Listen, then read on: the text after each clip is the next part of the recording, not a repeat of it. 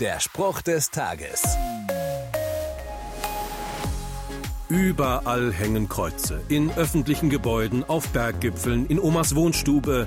Manchmal hängt sogar noch eine Jesusfigur dran. Das Kreuz sorgt für gemischte Gefühle.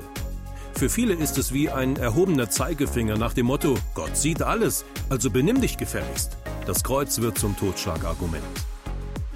Schon viele Menschen haben sich das Kreuz zu eigen gemacht, um andere zu unterdrücken.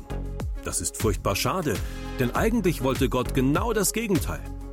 In der Bibel steht, Gott sandte Jesus nicht in die Welt, um sie zu verurteilen, sondern um sie durch ihn zu retten.